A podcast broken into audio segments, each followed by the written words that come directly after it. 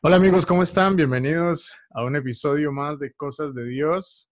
Eh, hoy tengo el privilegio de tener a una persona súper especial, mexicano, eh, vive en Colombia ahorita y bueno, este, estoy muy, muy honrado de tenerlo, muy, muy contento de tenerlo. Y de paso saludamos a Tania, que fue la que nos hizo el conecte, Tania Geller, ahí que seguramente va a escucharnos en algún momento el episodio, así que le mandamos un saludo. Así que Paco, te doy todo el espacio para que te puedas presentar, amigo. Muchísimas gracias por aceptar la invitación. Hola Kevin, saludos, ¿qué tal? Qué, qué, chévere estar con, contigo, con toda la gente que te escucha y pues bueno, no, yo contento, bien dices, este, mexicano, pero ahorita ya estamos viviendo en Bogotá, eh, trabajando, disfrutando, saboreando la existencia y sí, también saludos a Tania Geller, que, fue ahí el contacto, que nos escuchabas también, ¿no? Como comentabas en algo de radio que teníamos, ahí hacíamos algunas cosas tratando de divertirnos y de llevar un poquito de música, sobre todo, que Tania le encanta cantar. Sí, sí, de hecho, dentro de unos días vamos a tener a hacer un cover ahí de una canción. Ah, em, sí. Cantas también. Sí, sí, ahí soy parte del Ministerio de Alabanza de la iglesia donde asisto. Y de hecho estuviste una, en la iglesia en, ese, en aquel entonces en Oasis, como me estabas contando. Sí, contábamos ahorita porque es lo que platicábamos, ¿no? Es primera vez que vamos a tener esta, una charla. Entonces, pues mejor conocernos aquí con toda la gente igual en, en la iglesia Oasis. He estado en algunas ocasiones en la bella Costa Rica. Ya. Y este, el pura vila, con la salsa lisano y todo. Y el gallo pinto. Así que genial. Ah, sí, el ¿no? Gallo pinto. ¿Probaste gallo pinto? ¿Te gustó? Me gustó, eh, el clásico. ¿Quieres gallo pinto? Sí, claro, qué rico. Mmm, desayunamos gallo pinto. En la tardecita, gallo pinto, qué rico. En la noche, gallo pinto. Ya el segundo tercer día dices, este, podemos separar el gallo del pinto, pero sí es muy rico. Sí, sí, sí. Pero sí lo comen bastante. Sí, sí, es muy, muy, muy común aquí. Eh, sí, yo, yo te conocí por, por Tania, pero te escuchaba en la, en la emisora de radio cuando estabas en México, se llamaba Buena Nueva Radio. Y, y bueno, la verdad que, que, de hace tiempo te, te, sigo y te admiro bastante por todo lo que haces.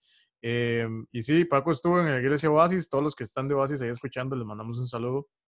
Este, amigo, y bueno, no sé, cuéntanos tal vez un poquito cómo a qué te dedicas, qué te gusta, tal vez para algunos que no te conozcan. De hecho, ahí le conté a algunos amigos que iba a estar contigo y, ¡ay, qué bueno, Paco! No sé qué, y, y, pero no todos te conocen. Entonces, tal vez, si nos cuentas tal vez cómo a qué te dedicas, qué te gusta hacer para Dios y todo ese tipo de cosas. Gracias. Es que eso es interesante porque prácticamente sí como que algunas personas conocen, pero te voy a decir, alguien que conoce es más bien gente de la vieja guardia gente del siglo pasado, literal. Porque actualmente, pues digamos que no estamos ni produciendo ni libros ni cosas, ¿no? Lo que yo tengo y digo a veces es un memestrio.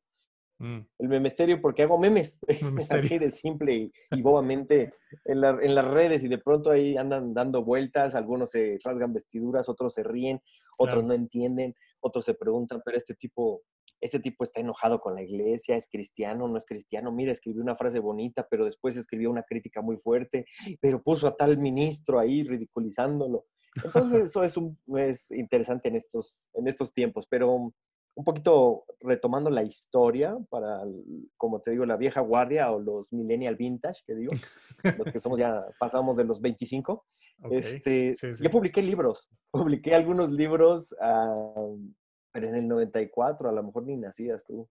No, sí, ya, ya. En el 94, sí, ah, pero estabas pequeño, yo creo. Sí, sí, estaba, estaba pequeño. Eh, sí, en esos, en esos entonces se publicó un libro, un, libro con una editorial pues, eh, internacional en Estados Unidos. Un libro de caricaturas. Yo lo que hacía era, eh, me gusta, siempre me ha gustado mucho el humor, me gusta la publicidad. Em, y en ese entonces hice un libro que eran caricaturas, pero que mostraban situaciones cotidianas del cristiano y no me enfocaba tanto en doctrinas, sino más bien en vernos, aprender a vernos a través del espejo y reírnos de nosotros mismos. Y obviamente tocaba pues cuestiones eh, de evangelismo en algunos, pero sobre todo de reflexión de nuestras actitudes cristianas externas. Eh, de ese libro gustó y se publicaron tres libros. Eh, el, el, libro, para que tengan una idea, los que no saben ni, ni, ni lo van a buscar porque ya no lo publican, eh, estas, estas caricaturas hablaban acerca de, como digo, reflexiones sobre nuestra vida cristiana. eh, yo en el 94 publiqué un libro, bueno, yo lo publiqué primero por mi cuenta, después se, una editorial lo vio, le interesó y lo publicó a nivel internacional. Era una, interesante eso, ¿no? En, esos tiempos, te estoy hablando del 93, fines del 93, se publicó en el 94, donde no era tan fácil editar. Y era un libro sencillo de caricatura, las caricaturas tipo eh, las de Mafalda, esa caricatura que es sencilla negra, donde lleva pocas palabras, seis cuadros, cuatro cuadros o un cuadro, ¿no? Las viñetas en donde hablaba acerca de eh, una crítica, autocrítica a nuestras actitudes externas cristianas. No me metía tanto en doctrina, no era tratar de eh, criticar para cambiar, sino simplemente aprender a vernos como cristianos y reírnos de nosotros mismos, ¿no? Eh, caricaturas como la de un chico, por ejemplo, diciendo, Señor, yo quiero ser un ejemplo para todos. Y la voz de Dios que le decía, claro, pero si tú ya eres un ejemplo, de verdad, sí, un ejemplo de cómo no deben ser los cristianos. Entonces, viñetitas sencillas. Por ahí en internet tengo, este, si tú pones cómics Paco Palafox, aparecerán de esas eh, viñetas algunas. Ah, ok. Eh, fueron tres libros grandes de ese tipo y después harían otros cinco pequeños y otro más que se llamaba Atrévete a Soñar. Entonces, eh, el de Atrévete a Soñar sí era texto. Para adolescentes y para jóvenes se enfocado principalmente. Y eso fue lo que de alguna manera sí causó ahora lo digo un antes y un después quizá en el humor cristiano o en una forma de escribir. Yo era una persona tímida y a través de los dibujos podía expresarme. No sé si sea un poquito la vena artística, pero me gustaba dar el mensaje así y gustó a la gente y creo que se vendieron bastantes libros. Por eso es que algunas personas ya adultas o pastores recuerdan que en su adolescencia o en su niñez veían esos libros. Eh, porque ya tiene mucho que nos salen. Lo último creo que fue en 2005 que se publicó. Ah, ok. Eh, o sea, ya, no los podemos, ya no los podemos encontrar. No, no, ya no, fíjate que ya, ya no están. Por ahí me dicen que vuelva a hacerlos, pero digo, no, ya se viejitos, ya. Voy a ser como Luis Miguel, oye, que nada más vive de sus discos anteriores y ya, ya no es nada. Esperemos que Luis Miguel no haya, que... Luis Miguel no vaya a escuchar esto. Nada, nada. sí, de hecho me dijo, porque antes de estar contigo me tenía, de hecho, tenía una cena que ya había pedido a Uber una cena. Y dice, Paco, a ver si podemos cenar, aunque sea con videollamada. Y le dije, no, tengo una entrevista en Costa Rica. Entonces, sí, Luis Miguel nos va a escuchar después. El podcast me lo pasas. Pero es este, pensando.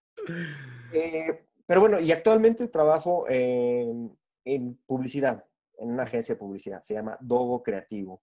Entonces ahí trabajamos y también en, apoyando algunas iglesias. De vez en cuando me invitan a ser hablador en iglesias, como en la ocasión que estuvimos allá por Costa Rica. He estado varias veces con un ministerio que se llama Líderes Creativos y en otras iglesias también, dando cursos de creatividad, de eh, campamentos, velorios, animamos también. También me rento, me rento de endemoniado en campañas cristianas. Ahí, vamos a dejar el contacto, vamos a dejar el contacto para que... Me reto de enfermo para sanidades, campañas de sanidad. Qué bueno. Bueno, amigo, yo creo que, bueno, me, parece muy curioso porque justo en, esta semana yo estaba pensando que podemos hablar con Paco. Y me, me, parece curioso porque ahora que me cuentas como toda la intención que hacías con las caricaturas de, de mostrar como el lado, pues, natural del cristiano, creo que yo estaba pensando estos días, ¿cómo, ¿Qué, podemos hablar con Paco? Y creo que vamos muy alineados con el tema de tal vez la hipocresía del cristiano en día de hoy. Como por ejemplo, cosas que no hacen, con, no hacen como match, ¿no? Con nuestra vida cristiana, por ejemplo. Entonces me gustaría que vayamos conversando de eso. Por ejemplo, te pongo un ejemplo, eh, las famosas personas que, hombres y mujeres, porque no vamos a, a, decir solamente un género, hombres y mujeres que ponen su foto súper mega sexy, ¿no? Súper provocativa, poca ropa, eh, así, full, full cuerpo y ojalá la foto así, entre más provocativa sea, más, más este alcance vaya a tener. Pero entras al perfil y tiene un versiculito, ¿no? Ah. Tiene un versiculito, un versiculito. Y, y, como los más comunes, ¿no? Jehová es mi pastor, nada me faltará. O todo lo puedo en Cristo me, me fortalece. O sea, y yo, pero aquí algo no hace match, o sea, ¿qué está pasando? O sea, y es una cultura, y no solamente en las fotos o en las redes, o sea, en general, ¿qué opinas tú? Eh, yo no llamaría eh, hipocresía, porque no, no sé, es que es una línea muy delgada, fíjate. Y por ejemplo, pues eh, eso depende mucho también del de el contexto social, evangélico en el que hemos crecido. Depende mucho de, obviamente, del país, la ciudad, la iglesia, la tendencia doctrinal que tenga. Eh, si algo creo que he aprendido en estos añitos que he tenido de conocer muchas iglesias y literal, pues ver la diversidad, ¿no? La multiforme gracia de Dios, las formas en las que nos, eh, que a veces vemos que no entran dentro de nuestro mapa mental y a veces las rechazamos. Eso es algo muy natural del ser humano. Rechazo lo que no conozco porque pues no lo conozco. Tengo que experimentar y ya cuando lo voy experimentando entonces empiezo a, a entenderlo o a aceptarlo o lo vuelvo a seguir rechazando. Entiendo lo que dices en cuanto a eso, sí, se da mucho, pero es que últimamente estos años el poner versículos cristianos ya no es ni siquiera, lo, lo, relacionamos nosotros con cristiano, obviamente, pero la gente ya los pone como un fetiche, como me va a dar suerte. Entonces, muchas de las personas, y eso te lo digo así porque en Instagram está lleno, ¿no? Claro como dices, yo veo una chica que digo, mira, nada más, benditas sean las maravillosas y formidables son las obras de Dios. Este, mi, morbo y el viejo hombre empieza a resucitar mientras veo esa foto, pero ya que ve el versículo digo, amén, y es cristiana. Esa es la pero, no, no. Pero a lo mejor no es cristiana siquiera de nada, ¿no? o, al revés, chicos también muy galanes estoy que ponen esos versículos. Pero los utilizan precisamente, como dicen, los versículos básicos, clásicos, para, pues simplemente como, como para que me vaya bien, que Diosito me cuide, que Diosito me ayude a que le den muchos likes. Entonces, también, pues es una forma ingenua a veces, porque a veces las personas lo hacen con maldad, como de decir, bueno, equilibrio lo que puedan pensar, ¿no? Creo que ahí sí es algo repersonal, ¿no? Que podría decir yo que pongo cosas de humor y a veces algo que no concuerda. Y lo que te decía al principio, ven mis, mis, eh, mis es falso. Y yo simplemente digo, pues no, no me preocupo tanto por qué piensen de mí, sino que expreso. Y eh, ahí es donde entra, creo, la autenticidad. Yo siempre digo, un artista cuando expresa algo, no lo expresa pensando cuántos likes va a recibir, cuánto dinero va a ganar o cuánto les va a gustar su trabajo. El verdadero artista, el verdadero artista expresa lo que siente, lo que tiene. Ya si llegan likes, si llega dinero, si llega este, gente que lo vea, qué bueno. Pero aunque no lo viera nadie, no ganara nadie, y nadie supiera de la existencia de la obra que hizo, la canción que hizo, el libro que hizo, la poesía que hizo, el artista queda satisfecho, pero porque se expresó lo que lleva dentro de su corazón. Y últimamente, pues, en, estos, tiempos, la gente ha perdido esa, esa esencia artística, aún dentro del mismo cristianismo la música se hace buscando gustar, buscando competir, buscando tener likes, eh, buscando eso. En cuanto a las imágenes, me quedé clavado un poquito con este tipo de imágenes. Tal vez no todas las hagan con ese, con ese fin, ¿no? De, o sea, dentro de sí, a lo mejor sí tienen esa situación de quiere estar bien con Diosito, claro. ponen un versículo para que vaya bien, ¿no? Ahí también depende, creo, mucho los ojos o, o, o la mente de crítica que tengamos eh, el público, ¿no? Creo que por eso son dos cuestiones interesantes. Pero sí nos hace falta ser más gente normal, porque también como cristianos a veces estamos solamente buscando el error dentro de lo que vemos. Y eso me encanta también. Yo soy un provocador de eso. Cuando yo publico una frase, eh, ¿cómo se dice? Cuando, cuando lo, lo, traduce, ¿no? Cuando lo... Ay, se me fue la palabra como la Biblia. Cuando yo leo la Biblia, hay alguien que hace una, una interpretación.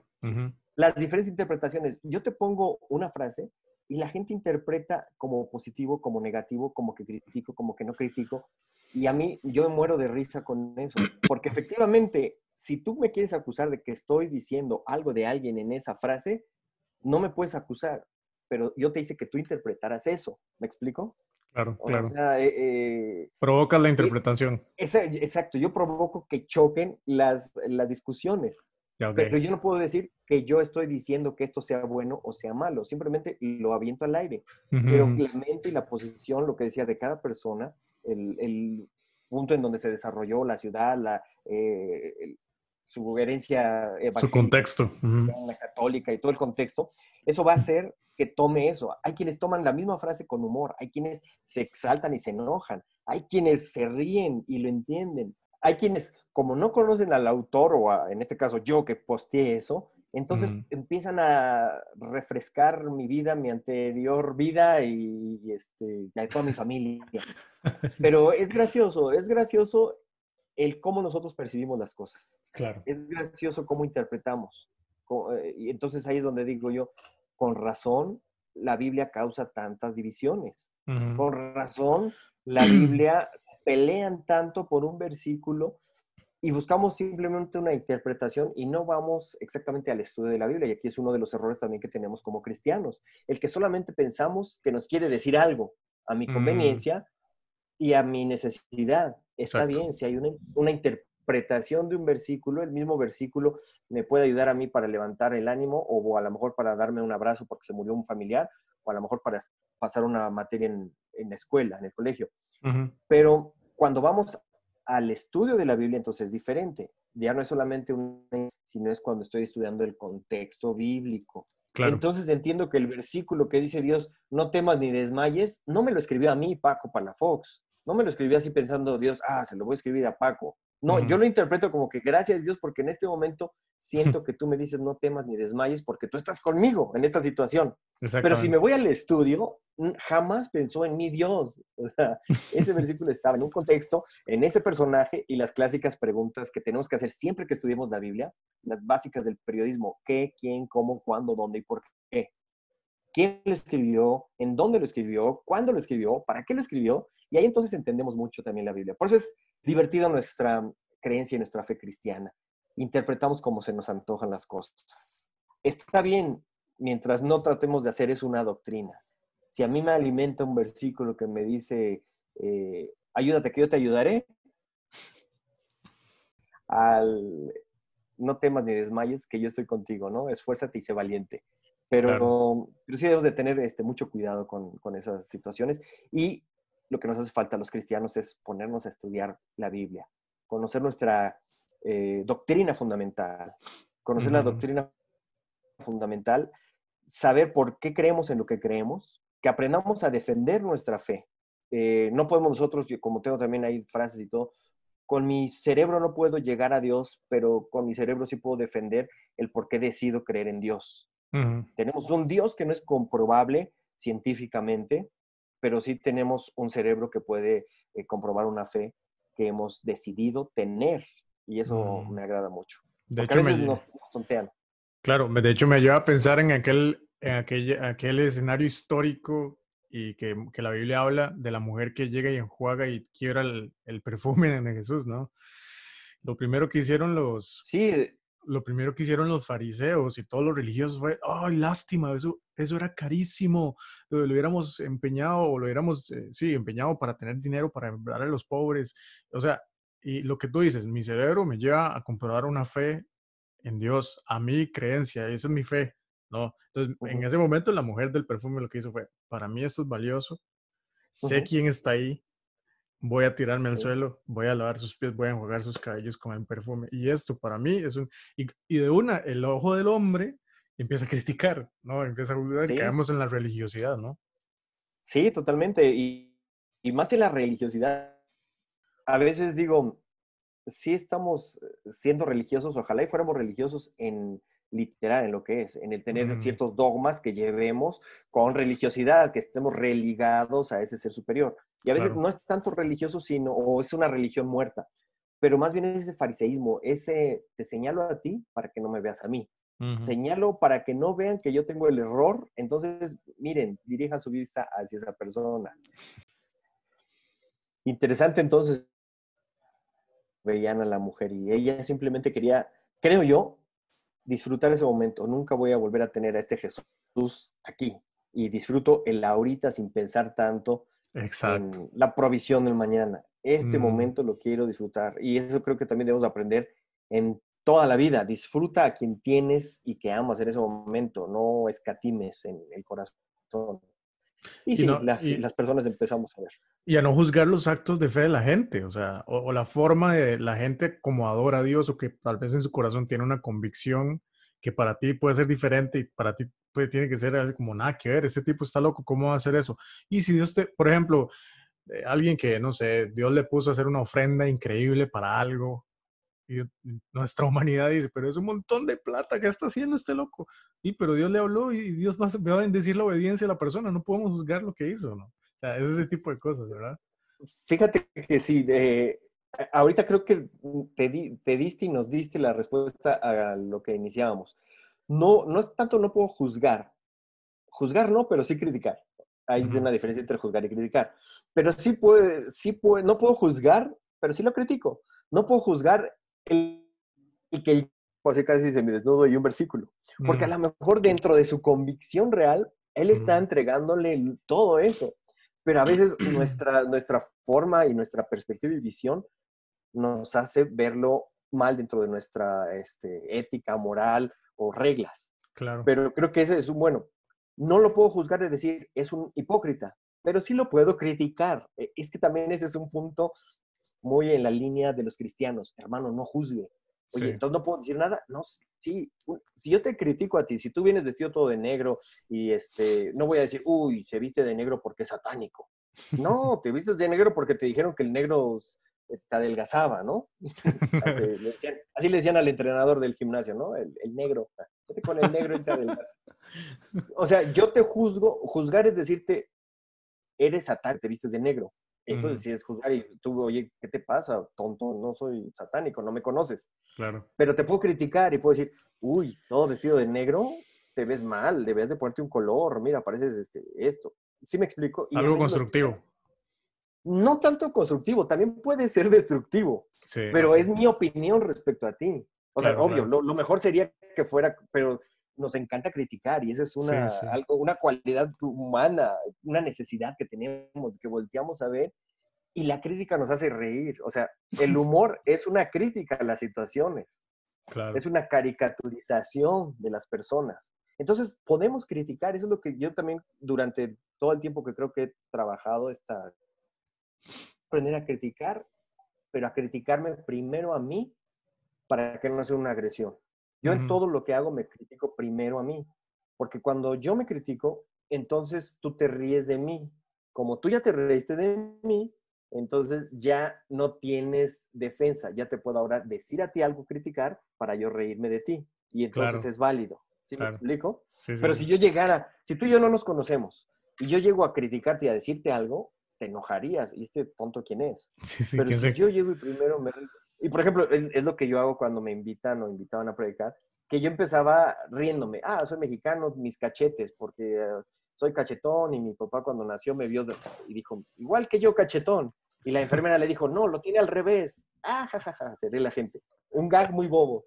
Pero como la gente se rió de mí que dije que estoy cachetón, entonces ahora, uno, ya estamos más relajaditos, ya estamos más en confianza, porque yo soy una persona que me aterra a la gente como ya estamos más en confianza, ahora ya les puedo hacer bromas a ellos y reírme de ellos. O crear los espejos, que esto es el humor, crear los espejos donde se identifiquen, que es mucho el trabajo que actualmente se hace en el stand-up. Claro.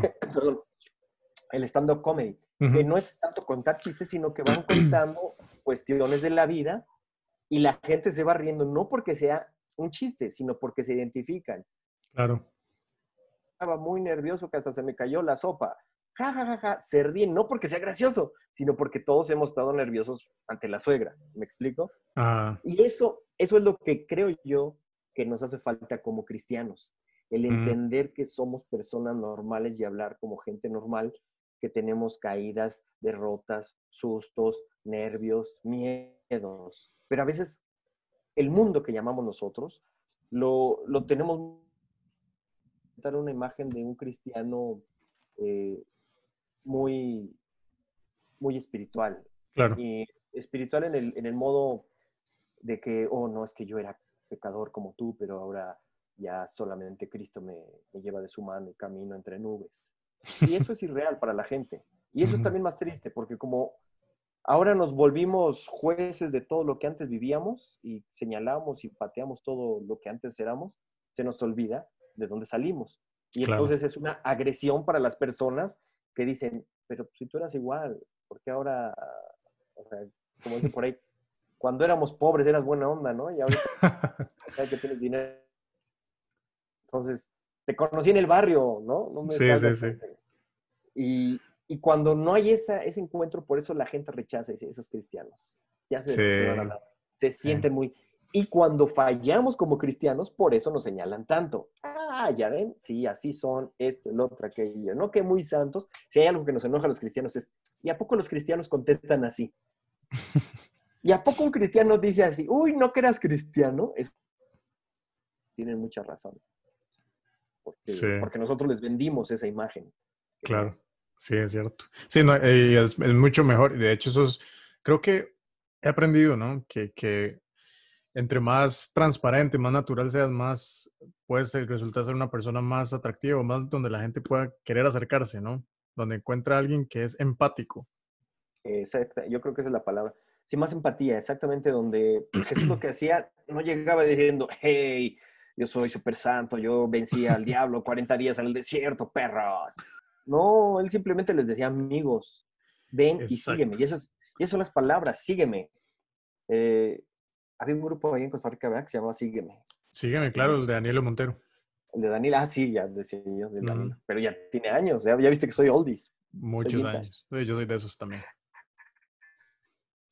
Oye, Jesús les decía, sígueme, ven y ve. Nunca se ponía a dar todo un rollo de lo maravilloso que era el, eh, acercarse a Dios, sino simplemente decía, experimenta. Y creo que los cristianos necesitamos decirle a la gente, yo no soy mejor que tú, pero estoy experimentando algo que te invito a que experimentes.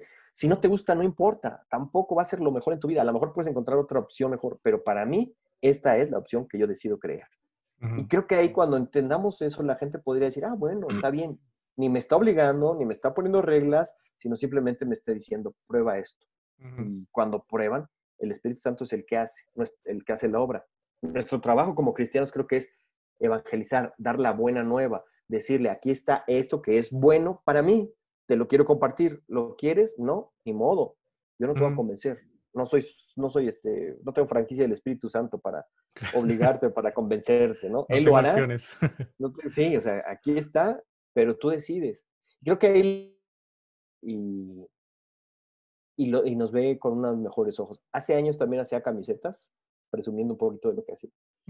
Y había, había una que decía precaución, Dios trabajando al frente. Mm. Ya, disculpe las acciones, disculpe las molestias de mis actitudes negativas. Soy una persona en remodelación.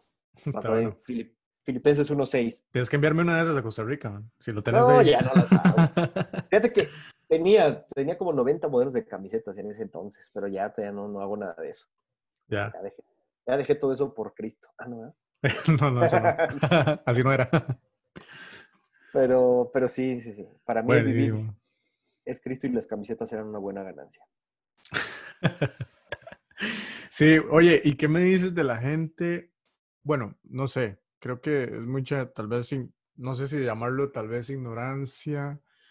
Eh, hay personas que a veces caemos en el error de tomar malas decisiones o meternos donde no nos tenemos que meter o o hacer cosas que no teníamos que hacer y culpamos al diablo, ¿no? Y le echamos la culpa al diablo y el diablo, el diablo no es omnipresente, o sea, no está en todo lado. O sea, Dios sí, pero el diablo no, el diablo no va a hacer, mira, ahí va Kevin, va, lo voy a empujar para que se caiga. O sea, no, o sea, esto no pasa. Entonces, es increíble como tal vez no es que la gente ande, publicando siempre o, diciendo, ah, es que, no sé, me, me enredé mis deudas porque el diablo es puerco. o sea, no pasa eso. Pero, pero caíste en deudas por malas decisiones, ¿no? O sea, y, caemos en esa tendencia de decir, ay, diablo cochino que se mete en lo que no debe, ¿verdad? Sí, exactamente. Hoy posteé algo en Facebook que decía eso. No culpes al diablo de lo que son tus decisiones, creo. Por ahí ahorita lo busco como era la, frase que puse. Ah, y eso hoy algo eso. Lo que dices es cierto. El diablo Sí, totalmente. Era así, déjame ahorita la, busco la, frase del día de hoy. No culpes al diablo de tus decisiones, ¿no? Esa es cuestión. Sí, o ah, tenía otra que decía, no culpes al diablo de lo que hace tu ego, porque es muy fácil, es muy fácil no tener el, compromiso o la responsabilidad en todo. Yo también a veces lo, regaño a la gente o me regaño a mí mismo porque no asumimos la responsabilidad de nuestros actos y es más fácil culpar a otros. Eso también lo tenemos desde, desde el Génesis, ¿verdad? Pero culpamos o agradecemos a Dios, porque así como culpamos al diablo de algo negativo, a veces también, gracias a Dios, eh, Dios hizo que tuviera este empleo. Mm, y yo a veces digo, no, tampoco. Tampoco fue Dios, porque Dios está ocupado en otras cosas. Tú estudiaste, tú te preparaste, tú saliste, tú llegaste, tú te perfumaste, llegaste puntual a ese examen para el trabajo y te lo dieron. También qué bueno que quieras agradecerle a Dios, pero Dios no hizo el trabajo, lo hiciste tú. Dicen, no culpes al diablo de las consecuencias de tus decisiones. Ah, ok. No culpes al diablo de las consecuencias de tus decisiones. Eso, porque nos es muy fácil echarle la culpa al diablo y no asumimos nuestra responsabilidad. No, pues bien, yo estoy en este trabajo, ¿por qué? Porque me despertaba temprano, estudié, me preparé y estuve con el jefe ayudándolo y ahora me dio este ascenso. Le agradezco a Dios que me haya dado la fuerza, pero ¿de quién todo lo que estuvo? De mí. O sea, también creo que Dios no se va a enojar por decirnos, está bien, ¿qué estás haciendo? Esfuérzate, que yo estoy contigo. No dice, no te preocupes, mijo, yo lo haré por ti. ¿Me explico? sí, sí, sí. Pero a veces también tenemos todo. Cuando me dicen, no, es que gracias a Dios pasé el examen. No, te desvelaste. Tú estudiaste. Claro, a nosotros nos toca. a Dios que te haya dado. A nosotros nos corresponde la parte natural. Y la parte sobrenatural le toca a Dios. O sea, no, no, podemos usar a Dios como un asistente. O sea, Exacto. Y, y, Dios, como dices tú, el esfuerzo, la dedicación, las desveladas, todo eso es nuestro esfuerzo. Igual, si no lo hacemos, no va a llegar esa victoria. O sea. Exacto, también, o, los clásicos también casos, hablando de, parte de agradecer a Dios. Eh, ay, es que eh, me curó, me curé de, esta operación gracias a Dios. No, gracias a los doctores, gracias a que te cuidaste, gracias a que fuiste a tiempo, gracias a muchas cosas que tú quieres atribuirle a Dios que te haya ayudado en todo eso, qué bueno. Pero también fue gracias a eso. Ay, la persona se murió de, colesterol porque nunca se cuidó, nunca se checó. Que no le eche la culpa al diablo, ¿verdad? Ahí estamos. Es que el diablo, hermanos, oren por mí porque tengo el colesterol alta. No, ahí no fue el diablo. Fue usted que se comía tantos, este, tacos. Gallo pinto. Gallo pinto. Pero el gallo pinto no engorda. Eh, bueno. Engorda, bueno, sí come mucho, sí. Es, pues el arroz es harina, o sea, pero, o sea, dependiendo, es dependiendo, dependiendo del orden o desorden alimenticio que tengamos. que lo comas. Sí. Qué rico, hace mucho no vamos allá. Tienes Pero que bueno, eh, ese es, ¿no? Eh, ya tiene rato. Me habían dicho, Teo, eh, este amigo, precisamente para, como para febrero, pero pues ya se pospuso y ah. con todo esto ya no, no sé, no sabemos. Pero es muy, muy bonito Costa Rica. Claro. Oye, amigo, y para ir terminando, hay algo que, este, que también tenemos esa tendencia nosotros cristianos y es a no tener respuestas ya. ¿No?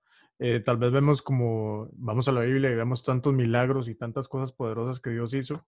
Y sí, yo sé que todos creemos en que el mismo Dios que hizo todas esas cosas allá en los antiguos, con Moisés, con Abraham, con todas esas cosas que hizo, es el mismo de hoy. Sin embargo, no podemos ah, interpretar que Dios nos va a responder en el momento que nosotros queramos. ¿Y qué pasa con nosotros? Que nos enojamos por la demora de su respuesta. Nos enojamos por, por, porque Dios no responde ya, Dios, estoy pidiendo por eso, ¿por qué? O sea, y, nos enojamos hasta a tal punto que inclusive vamos perdiendo la fe. Y todo lo vamos viendo al revés. Vamos viendo como, en lugar de que Dios pueda estar haciéndonos esperar con un propósito especial, no, lo vemos más bien como Dios malo, Dios castigador, eh, me vendieron una imagen de Dios que no, que no es la cierta, cualquier otro montón de cosas, ¿no? ¿Qué opinas? Sí, no, totalmente como seres humanos somos desesperados. Vemos a Dios a veces como una máquina de, golosinas, las que están ahí, que metes una moneda y pones tú y le aprietas la golosina que quieres porque ya la visualizaste, pero de pronto se atora la máquina, se come la moneda y ¿qué es lo que hacemos? Empezamos a golpear, a patear, a mover, a decirle todo a la máquina, ¿verdad? A golpearla y a quejarnos. Y a veces vemos a Dios así, o vemos a Dios como un Papá Noel, ah, no, ¿sabes qué? En vez de hacer una oración es escribirle una cartita a Papá Noel, ¿no? En Navidad. Querido Santa Dios o querido Papá Dios, quiero que me traigas, que me des, porque si he ido a la iglesia, si cumplí con mis diezmos, si canté en la alabanza, etcétera, etcétera. Y pensamos que Él tiene la obligación de darnos. Mm. Claro que no. O sea, la oración que tenemos que hacer, claro que yo puedo hacerle mi lista de peticiones, pero Él no tiene ninguna obligación yo, lo, más bonito creo yo, y Jesús nos dio el ejemplo, cuando él también le hizo una oración específica diciendo, ¿sabes qué, Dios? Cuando iba a ir a, la cruz, yo no quiero ir allá. estaba como un humano, depresivo, terrible, no tenía ni el apoyo de los amigos. Y él lo que dijo, yo no quiero ir ahí. pero que no sea mi voluntad, sino la tuya.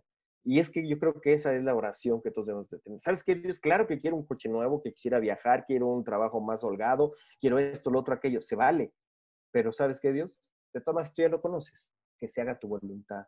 Y si yo recibo una bendición, también entender lo que es una bendición. Una bendición es la capacitación que Dios nos da para llevar su palabra o para ser de bendición a otros. Dios me capacita o me da algo para que yo pueda hacer a ti Dios te dio eh, el podcast, te dio el micrófono que tienes, etcétera, tú lo estás utilizando para llevar bendición a otras personas. Esa es una bendición. Lo pediste tal vez, tal vez viste un modelo más este, económico, viste este, que bueno, a lo mejor tienes visualizado toda una cabina de radio, que bueno, no la tienes ahorita, ¿por qué? Porque estás creciendo, como dices. En tu tiempo ya la quieres, ya quieres un estudio de radio, quisieras un edificio, una radiodifusora y todo. ok, eso es la fe. Pero en los pasos de Dios va poco a poco, porque el que es fiel en lo poco va creciendo, va viendo que te sirva. No te voy a dar ahorita un edificio lleno de radiodifusora, porque a lo mejor te pierde el camino, entonces dices, mira, que dinero, fama y todo, y te olvidas del propósito. Ese es un crecer de nuestra vida espiritual. Por eso eh, vamos. Y yo debo de entender que lo mejor que le puedo decir es, tú sabes lo que quiero desde antes de pedirlo, pero que no sea tu voluntad, digo, que no sea mi voluntad, sino la tuya. Y ahí el mejor ejemplo fue Jesús, en un momento depresivo, terrible, donde lo perdió todo y lo iba a perder más. Él dijo, si es posible, esto, pero si no, adelante, sigo a lo que venga, con el terror de ser humano que no sabemos qué viene para el mañana. Entonces creo que esa es una de las cuestiones. Eh, a veces queremos que Dios está comprometido con nosotros y pensamos que ese tiene la obligación, pero no. O pensamos, ¿sabes qué, Dios? Ya oré mucho, ya te oré durante una semana cinco minutos diarios. Y cuando yo veo otras religiones, otras creencias, entonces me doy cuenta que nuestra vida espiritual como cristianos está muy alejada de una disciplina. No sé si mm. te gusta ver series, pero en Netflix vi hace poco una que se llama Poco Ortodoxa, que muestra un poquito a los judíos uh, eh, ortodoxos, los judíos ortodoxos más este, eh, estrictos. Entonces ahí te ah, das cuenta cómo realmente están fuera de este mundo, cómo realmente viven una comunidad de una tradición y una religiosidad que no es fácil de llevar. Nosotros como cristianos contemporáneos en este 2020 y los últimos 30 años de cristianismo, hemos vivido un, cristianismo muy tranquilo, muy con dogmas muy maleables, eh, en donde realmente nuestra vida espiritual no está tan fuerte como deberíamos. Nuestro aprendizaje de la palabra, lo que decíamos al principio. Interpretamos o nos gusta que nos den interpretado algo que alguien lo estudió más o menos. Y con eso nos conformamos, pero el reto es que podamos ser cristianos con convicciones inquebrantables, una comunión y disciplina espiritual propia. Claro, como que estamos, estamos amoldando la gracia a nuestra conveniencia, ¿no? Y, sí, mm, sí, de acuerdo. Claro, y la, y la, Biblia, pues incluso la Biblia habla de que nos recuerda de la salvación es por gracia, Em, para vivir agradecidos, para vivir en, una, eh, creyendo con una convicción de que vamos a tener una vida eterna con Él y no, no, una, no una salvación que por gracia para seguir pecando, para seguir alejado de lo que, ah de lo que Dios manda, ¿no? Sí, como dice por ahí, ¿no? Eh, donde abunda la gracia, donde abundó el pecado, sobreabundó la gracia. Uy, entonces voy a pecar mucho para que sobre sobreabunde. o lo mismo, le escupimos esa gracia. Como Dios me perdona, como ya estoy ahí, pues no me importa. Oiga, pero pague usted estas bebidas y a las mujeres que bailaron con usted. Ya Dios pagó todos mis pecados. sí, sí, sí. Híjole, no, bueno, amigo, yo creo que eh, ha sido bastante, bastante interesante la charla, bastante edificante. Creo que hemos tocado puntos bastante interesantes y, y esperamos que de verdad a todos ustedes que están escuchando haya sido bastante provecho, ¿no? Bastante bendición. Y este, Paco, si quieres dar un mensaje así último para despedirnos y agradecerte también por, la, por tu tiempo, por, la, por aceptar la invitación. Y ahí te abro el micrófono para que nos te despidas y es un mensaje final, tal vez. Pues Kevin, gracias, gracias a ti por tomarte este tiempo de invitarme, de platicar un ratito. Pues yo tengo un espíritu de cantinflas que, que se muestra mucho, hablo de todo y no digo nada, pero pues es, un, es también un sello mexicano. Y después de, agradecerte, motivarte a que sigas adelante, yo te dije, todo, ya, ya hasta te vi a ti con un edificio radiodifusora y todo, no sé qué es lo que hay en tu corazón, pero yo creo que mientras sigas ahí trabajando en la iglesia con convicciones dentro de esta fe cristiana que tenemos, Dios va abriendo puertas y si cierra puertas, pues a lo mejor es porque deja las ventanas abiertas y nos podemos cruzar por ahí, porque es muy fácil a veces entrar por las puertas, pero hay que buscar las ventanas, hay que aprender a pensar también de forma diferente aún en los caminos de, Dios. A todos los chicos, chicas, grandes, adultos, no importa la edad que, que estén, que recordemos que estamos aquí para tener esta fe cristiana, aprender a defenderlas con el cerebro, pero no ser atacantes. Venimos a dar las buenas nuevas, no, imponerlas. Venimos a, mm a llevar el Evangelio, no a obligar a la gente, no somos nadie para menospreciar a alguien que no quiera creer como creemos nosotros. Estamos en tiempos también donde la palabra tolerancia es eh, muy fuerte y a veces como cristianos decimos, no podemos tolerar, pero tenemos que ser también políticamente y cristianamente correctos para dar la libertad y aprender a presentar este evangelio de una manera a esta gente. Hoy no se pueden decir cosas como se decían hace unos, hace unos años. No es porque nos queramos esconder del Evangelio, es que debemos ser inteligentes a cómo exponerlo. También por ahí dice, hay que tener las mismas bases, pero presentarlas en diferentes envases. Las mismas bases doctrinales en diferentes envases. Cuando tú compras la leche favorita, eh, creo que ayer era Dos Pinos se llamaba o algo así. Sí, Dos Pinos. Costa Rica. Sí, ya le hicimos comerciales. Que voy a cobrar. esa leche es el mismo sabor de hace 10 años, pero en 10 años te aseguro que han cambiado los envases, el, diseño unas tres o cuatro veces. ¿Por qué? Porque van eh, siendo contemporáneos. Si nosotros como iglesia cristiana, hoy en este momento que estamos, eh, ahora en agosto 2020, año raro, eh, extraño de cambios, en donde aún las iglesias es difícil podernos congregar dentro de un local, estamos aprendiendo a cambiar los envases. No podemos cambiar la doctrina, pero tenemos que aprender a cómo vamos a hacer iglesia, cómo vamos a seguir siendo iglesia. Y cambiar las bases es también evolucionar. Y cualquier especie que no evoluciona, se muere. Y no estoy hablando eh, nada que sea darwiniano y que del chango, ¿no? Que también tiene bases. Pero si nosotros no cambiamos y nos ponemos este, contemporáneos, así que tenemos que adaptarnos sin cambiar las convicciones, sin cambiar la doctrina, sin diluir el evangelio. Así que fuerza, amigos. Eso, muchas gracias, Paco. Que estés muy bien. Te mando un abrazo hasta Colombia. Eh, muchas gracias por tu tiempo y nada, gracias a todos los que están escuchando. Si llegaron hasta el final, les mandamos un abrazo y que Dios los bendiga mucho. Hasta luego.